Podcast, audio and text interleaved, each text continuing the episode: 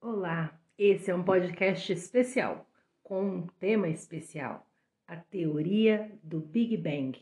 Vamos começar? A teoria do Big Bang está entre as mais aceitas na atualidade para explicar a origem do universo. Ela sustenta que o universo surgiu a partir da explosão de uma única partícula, o átomo primordial causando um cataclismo cósmico inigualável há cerca de 13,8 bilhões de anos. A mesma teoria afirma ainda que o universo está em contínua expansão. O planeta Terra. Para estudarmos o planeta Terra, é necessário fazer referências à galáxia na qual estamos inseridos, a Via Láctea.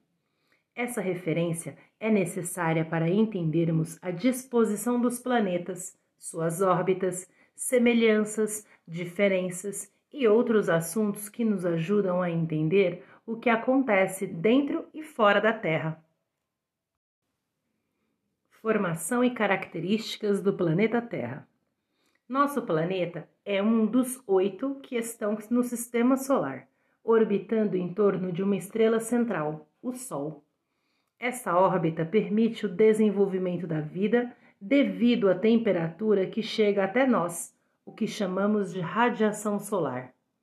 Estima-se que o nosso planeta tenha sido formado há mais ou menos 4,6 bilhões de anos. De lá para cá, a Terra passou por constantes mudanças, algumas nítidas, outras bem longas e que os seres humanos não percebem. Tais mudanças podem ocorrer de fatores internos, como a energia do núcleo, ou fatores externos, como chuvas, processos erosivos, a ação humana. A formação do sistema solar foi resultado de um colapso entre grandes estrelas, o que gerou uma grande junção de energia. Essa energia posteriormente formou os componentes do sistema, como o Sol e os demais planetas. Ao longo desses bilhões de anos, várias mutações aconteceram no planeta, muitas violentas, como os terremotos e maremotos, também conhecidos por abalos sísmicos. Esses abalos ocorrem de dentro para fora, nas camadas internas da Terra, alterando de forma significativa a superfície terrestre. Outras mudanças menos violentas foram graduais, como a formação da camada de gases que envolvem o planeta, a atmosfera.